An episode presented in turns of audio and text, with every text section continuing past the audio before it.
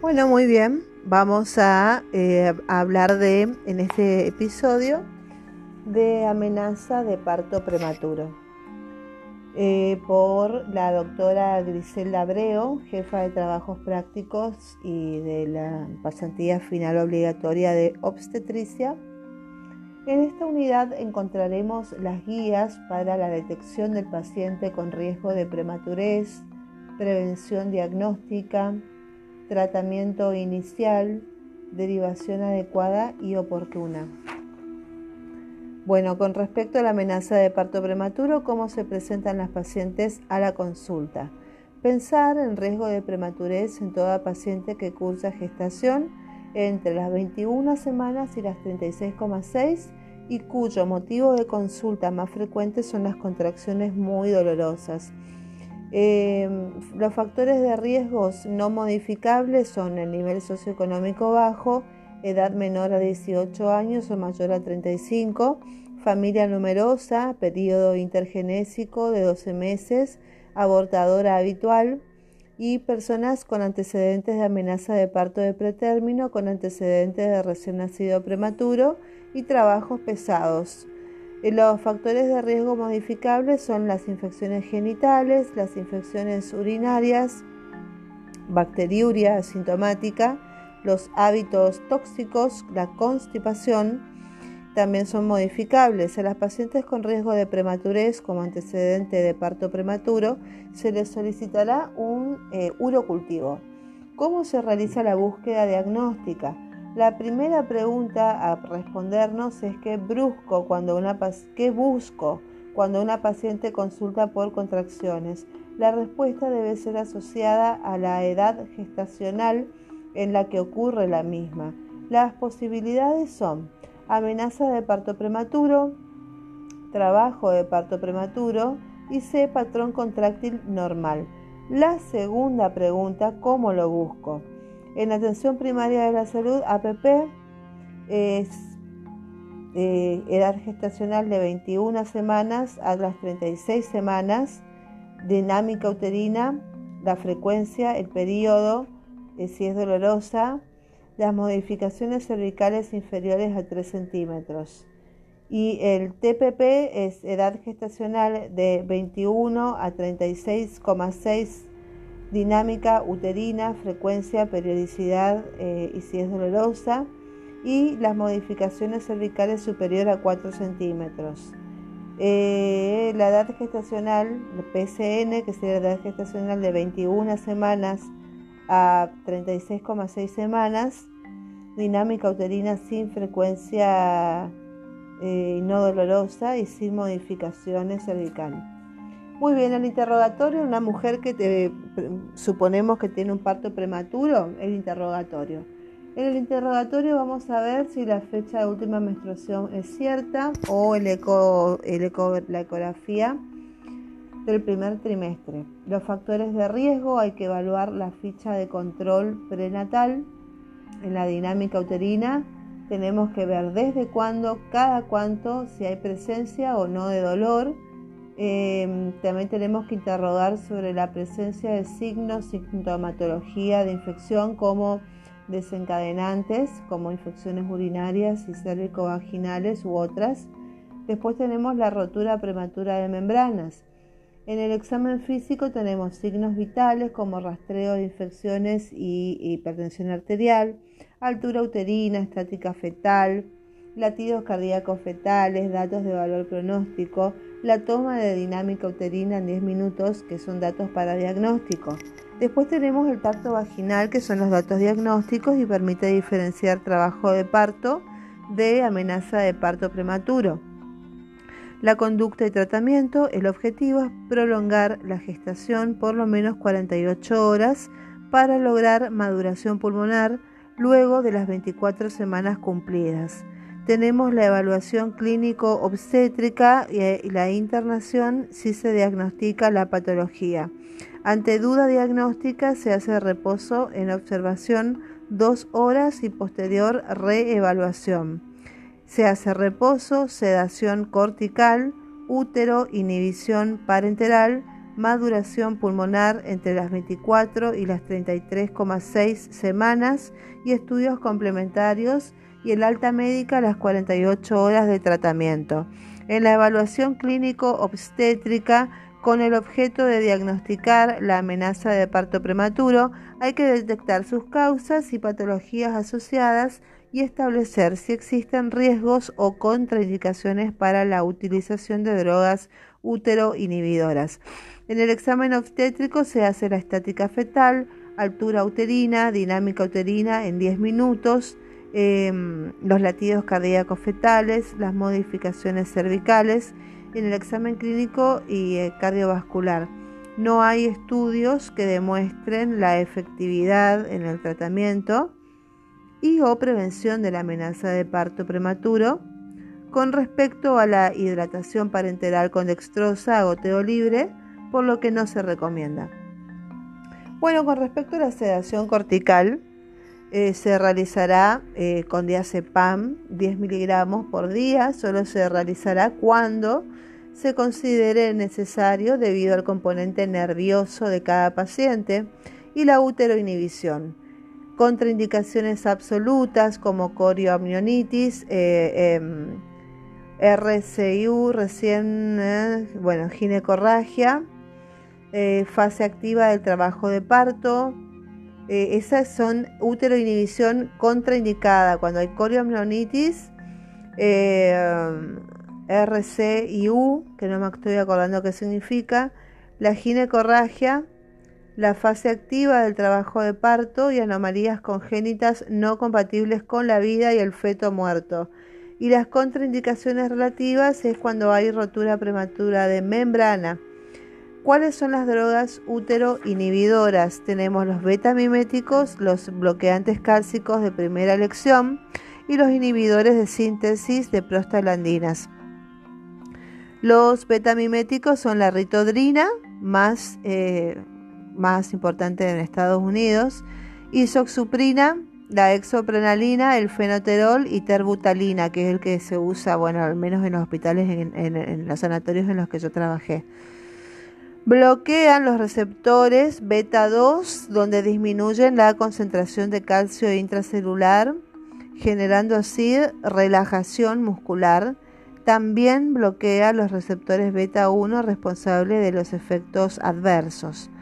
Tenemos las contraindicaciones que serían el hipertiroidismo, enfermedad cardíaca asintomática, anemia severa, diabetes insulino dependiente descompensada, eclampsia o preeclampsia severa, tenemos eh, asmáticas tratadas con betamiméticos, tratamientos con eh, inhibidores eh, y tratamientos con digitales. Después tenemos los efectos adversos que son los maternos, como los efectos adversos maternos para, para los receptores beta 2 y los beta miméticos son, por ejemplo, de la mamá tenga taquicardia, temblor, cefalea, nerviosismo, náuseas, vómitos, disnea, dolor torácico, arritmias cardíacas, isquemia de miocardio, edema agudo de pulmón, principalmente con la terbutalina, muerte materna, hiperlucemia, hipocalemia y acidosis láctica. Y los efectos adversos en el recién nacido son que haya taquicardia supraventricular, flúter atrial e hipertrofia septal, entre otros raros. Después tenemos de otro que es la ixosuprina, uterine o duva, el famoso duvadilam. Bueno, la isoxuprina o duvadilam, ¿qué es? Bueno, 100 miligramos, se ponen 100 miligramos en 500 centímetros cúbicos de dextrosa al 5% a 10 gotas por minuto o 50 miligramos, 5 eh, ampollas en 500 centímetros cúbicos de dextrosa al 5% a 21 gotas por minuto. Los controles se realizarán cada 30 minutos. Si la dinámica no disminuye, se procede a duplicar la dosis. Cuando la dinámica cede, el control se realizará cada hora. A las 2 horas de no constatarse dinámica, los controles se realizan cada 3 horas. A las 12 horas de no constatarse dinámica, se retira la útero inhibición parenteral. Las dosis máximas de inhibición va a estar condicionada por los signos vitales, que son frecuencia cardíaca mayor a 120 litros por minuto y presión arterial eh, y menor a 80-50. Está ocupado. Mantenimiento de la vía oral no se realiza ya que no fue comprobada su efectividad. Bueno, con respecto, bueno, estos son los beta miméticos, entonces tenemos eh, un repaso, serían eh, los bloqueantes beta 2 y después la isoxuprina que es el duvalidán, es un beta mimético. Después tenemos los bloqueantes de los canales de calcio que son los úteros inhibidores también. Dentro de esto tenemos la nifedipina que es el Adalac. El Adalac o nifedipina bloquea los canales lentos de calcio a través de la membrana, disminuyendo la concentración intracelular, produciendo relajación muscular. Es la droga de primera línea en el tratamiento de la amenaza de parto de pretérmino. La dosis de inicio serían 10 eh, miligramos por vía oral cada 20 minutos hasta que las contracciones uterinas desaparezcan. La dosis máxima es de 40 miligramos en la primera hora y las dosis de mantenimiento son 10 miligramos cada 6 horas y administrar a las 6 horas de útero inhibición durante 24 horas o más. Durante la externación, la paciente ya no recibe medicación. Bueno, con respecto a las contraindicaciones, tenemos la hipotensión arterial, la falla cardíaca congestiva, la estenosis aórtica y la alergia. Con respecto a los efectos adversos, eh, tenemos maternos como rubicundez, los acúfenos, la cefalea, los edemas periféricos. Esos son los efectos adversos maternos. Y los efectos adversos fetales son caída del flujo, em, eh, del flujo no demostrado en humanos. Bueno, pasamos a los otros grupos de, em, eh, bueno, de inhibidores que serían los inhibidores de la síntesis de prostaglandinas, que son la indometacina, que bloquea la acción de la ciclooxigenasa necesaria para la conversión del acaraquidónico precursor de las prostaglandinas. Tenemos las dosis de carga que son de 50 a 100 miligramos cada 12 horas por supositorio y dosis de mantenimiento son 25 a 50 miligramos cada 4 o 6 horas durante 1 a 2 días. La duración del tratamiento en las 48 horas como máximo. Tenemos las contraindicaciones, son la úlcera gastroduodenal, enfermedad renal, discrasias sanguíneas y edad gestacional mayor a 32 semanas. Los efectos adversos de, las, de la indometacina, serían en los maternos náuseas, vómitos y rectitis. Y la indometacina provoca a nivel fetal eh, efectos adversos como cierre del ductus arterioso, disminución del, eh, del flujo del FGR, que es disminución de la orina que provoca oligoapnios, sangrados anormales, hemorragia intraventricular, enterocolitis necrotizante. Se realiza entre las 24 y las 33,6 semanas, eh, presentando beneficios entre las 24 horas y 7 días de cumplida la dosis. Tenemos la dosis de 24 miligramos por día de corticoide, que es un único ciclo. No se realizará un repique semanal tenemos la betametasona, 12 miligramos cada 24 horas en dos dosis, y la dexametasona, que son 8 miligramos cada 8 horas en tres dosis. Los corticoides empleados tienen mínimo o nulo efecto mineralocorticoide, salvo si se asocian con betamiméticos y o sulfato de miligramos en cardiópatas o con embarazo gemelar donde se vieron raros casos de edema pulmonar, hiperlucemia y úlcera gastroduodenal.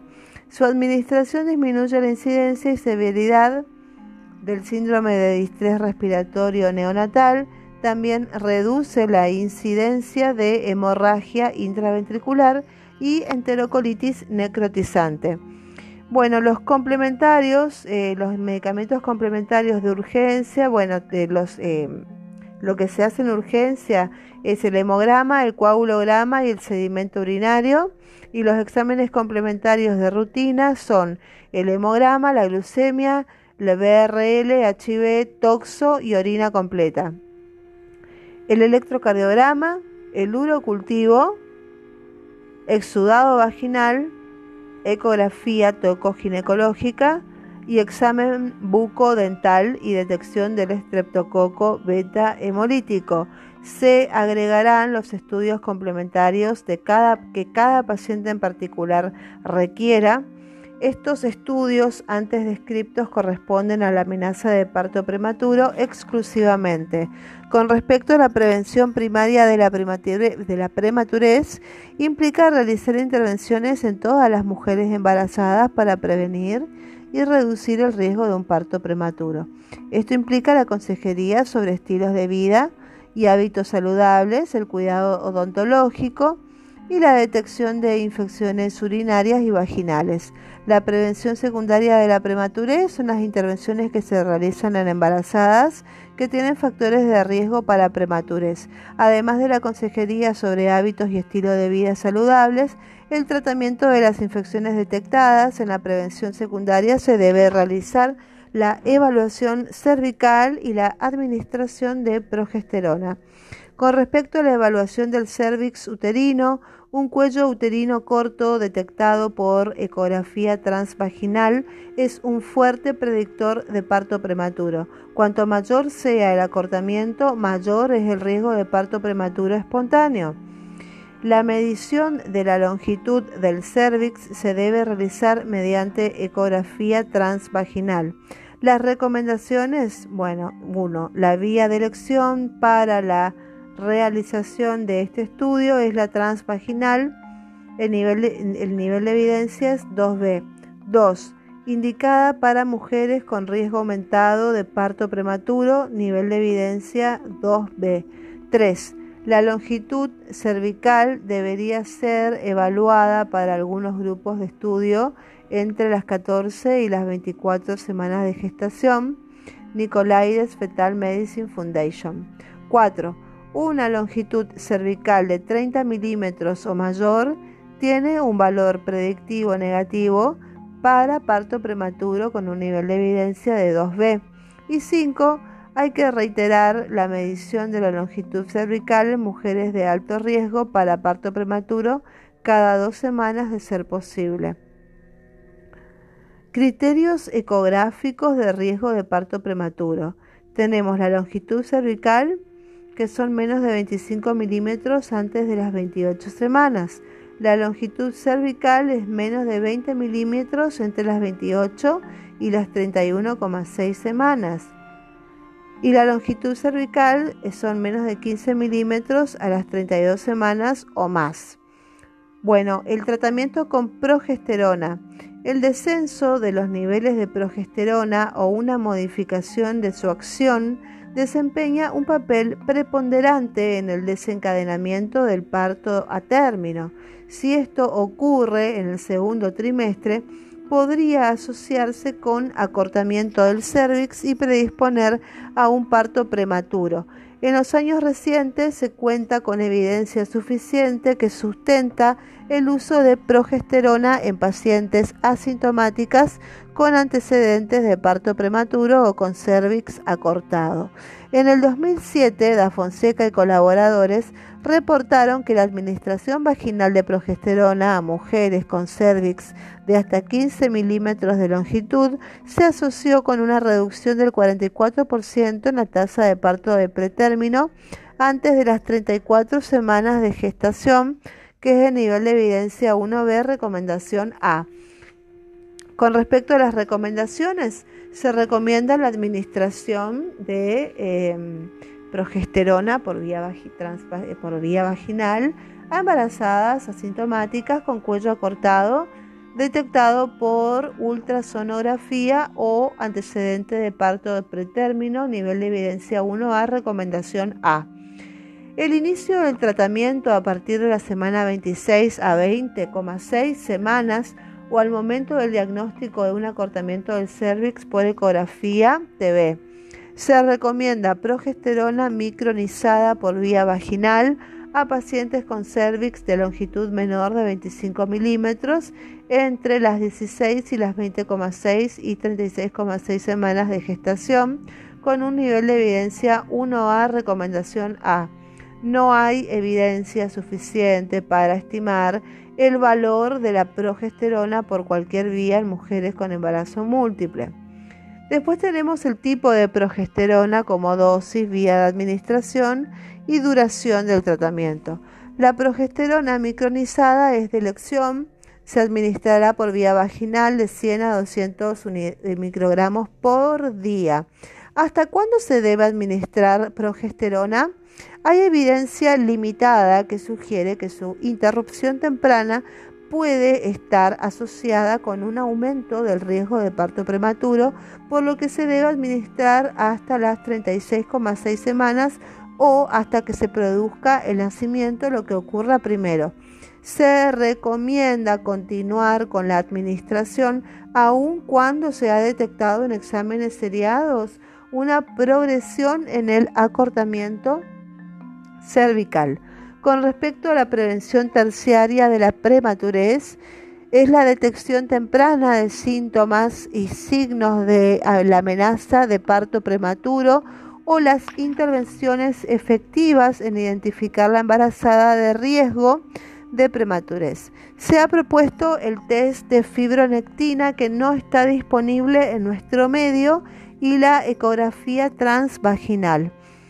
Bueno, tener en cuenta esto la neuroprotección fetal con sulfato de magnesio. En prematuros, especialmente en los menores de 32 semanas, el riesgo de morir en las primeras semanas de vida es mayor que los nacidos de término.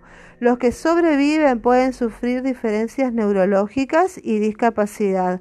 Los más frecuentes son la parálisis cerebral, el daño cognitivo y sordera.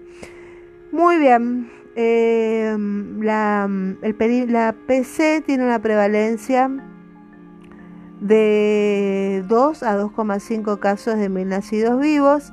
Con la administración antenatal de sulfato de magnesio se observó en 6.145 niños una reducción de un 40 a 45%, RR de 0,6 de la disfunción motora gruesa, que es el DMG, o PC moderada a severa, que es la incapacidad para caminar en forma independiente a los dos años de edad. El número necesario para tratar, que es el, se, se, habla con las siglas NNT, es el número necesario para tratar, para prevenir un caso de parálisis cerebral en menores de 34 semanas, eh, es de 56. En menores de 30 semanas, el número necesario a tratar Em, para prevenir un caso de parálisis cerebral, que es el PC, es de 46. Atención a esto, las recomendaciones para la administración de sulfato de magnesio en parto prematuro inminente. La definición es de alta probabilidad de parto debido a, una o ambas condiciones siguientes Parto activo con dilatación cervical mayor a 4 centímetros con o sin rotura prematura de membranas o parto pretérmino programado por indicación materno fetal. A. En todas las embarazadas en riesgo de parto de pretérmino inminente espontáneo o por indicación obstétrica o médica, el nivel de evidencia es la recomendación A. B su uso como neuroprotector debería considerarse desde la viabilidad en servicios de atención perinatal con nivel de complejidad 3, o sea, desde las 24 semanas hasta las 32 semanas, un nivel de evidencia 1B y recomendación A. En el servicio se realizará a partir de la semana 27. C. Si se ha iniciado el tratamiento con sulfato de magnesio para la neuroprotección fetal, la tocólisis debe ser discontinuada con un nivel de evidencia 4, recomendación C. D. Se debe discontinuar la administración de sulfato de magnesio como neuroprotector fetal si el riesgo de parto pretérmino deja de ser inminente o se han administrado más de 12 horas de tratamiento con un nivel de evidencia 1B recomendación A. E. En caso de nacimiento de pretérmino electivos por indicación materna o fetal, el tratamiento con sulfato de magnesio debe iniciarse idealmente dentro de las cuatro horas previas al nacimiento. Acá tenemos un nivel de evidencia 3, recomendación B. Y F, y último, no hay suficiente evidencia que respalde la administración de ciclos repetidos de sulfato de magnesio antenatal como neuroprotector fetal. Acá hay un nivel de evidencia 4, recomendación C. Muy bien, tener en cuenta que quizás hagamos un cuadro, eh, una ficha con un esquema de tratamiento. La dosis de ataque. La dosis de ataque son 5 gramos intravenoso, 4 ampollas de 5 mililitros al 25%. Cada una tiene 1,25 gramos. 4 ampollas de 5 mililitros, cada una tiene 1,25 gramos. 5 gramos intravenoso. En 100 a 200 centímetros cúbicos de dextrosa al 5% hay que pasar en 30 minutos. Después tenemos la dosis de mantenimiento. Se tiene que pasar 1 gramo por hora por vía intravenosa. Y después se tienen las 5 gramos de dosis de sulfato de magnesio, que son 4 ampollas en dextrosa al 5% a 35 gotas por minuto. El esquema de mantenimiento se realiza hasta el nacimiento o se interrumpe a las 12 horas de tratamiento. Utilizar bomba de infusión disponible. Se puede utilizar dextrosa al 5% y solución fisiológica.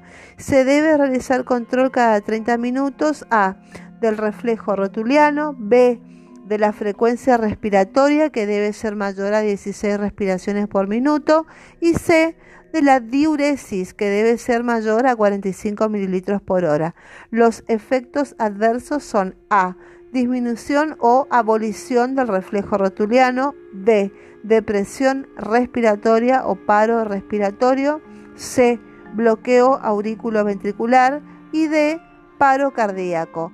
Ante la sospecha de intoxicación con eh, sulfato de magnesio, hay que administrar gluconato de calcio, un gramo endovenoso en bolo lento, que es una ampolla, el oxígeno son de 4 litros por minuto por catéter nasal o 10 litros por minuto con máscara y evaluar con oximetría de pulso.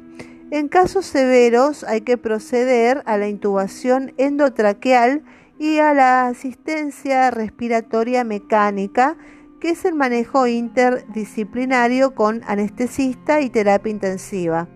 Muy bien, eso es todo. Muchísimas gracias por su atención.